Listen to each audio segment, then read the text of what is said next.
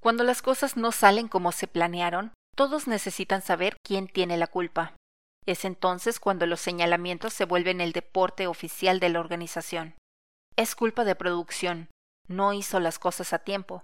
No, es culpa de los vendedores. Se comprometieron con una fecha imposible de cumplir. Fallamos porque los directivos no dieron suficiente apoyo al proyecto. ¿A dónde lleva esto? A ningún lugar.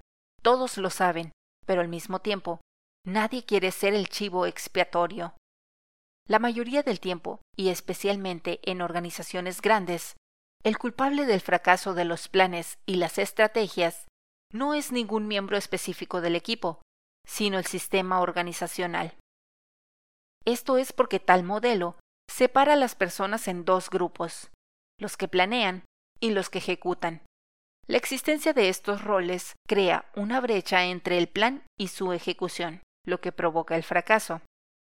Sabemos que las mejores organizaciones otorgan libertad, confianza y responsabilidad a sus miembros para decidir el rumbo de la organización y que éstos responden tomando propiedad, esforzándose y asumiendo riesgos.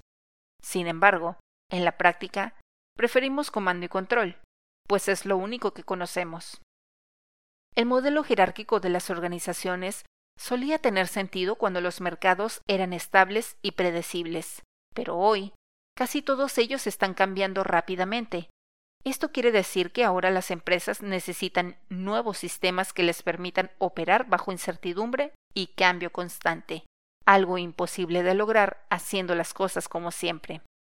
Cualquier organización, y en especial las más grandes, podrían desarrollarse frente al cambio constante si se le permiten tomar decisiones estratégicas a las personas más cercanas a los problemas, a los clientes y a las oportunidades, pues son ellas quienes ejecutan el plan.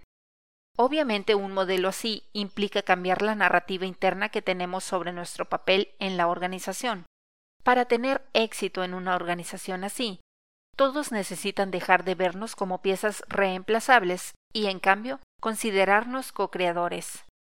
Una estrategia creada de abajo hacia arriba tiene un proceso muy simple pero que debe incluir a todos, se empieza por cuestionar la operación y las circunstancias de la organización.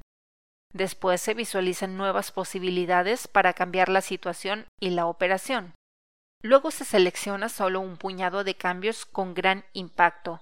Y por último, se establecen compromisos en todos los niveles para hacer realidad la estrategia. Ser un co-creador es una nueva manera de ver nuestro papel y la forma en la que contribuimos la cual nos permite enfocarnos en el valor que creamos sin importar el puesto formal que tenemos. La estrategia es demasiado importante para dejársela al jefe.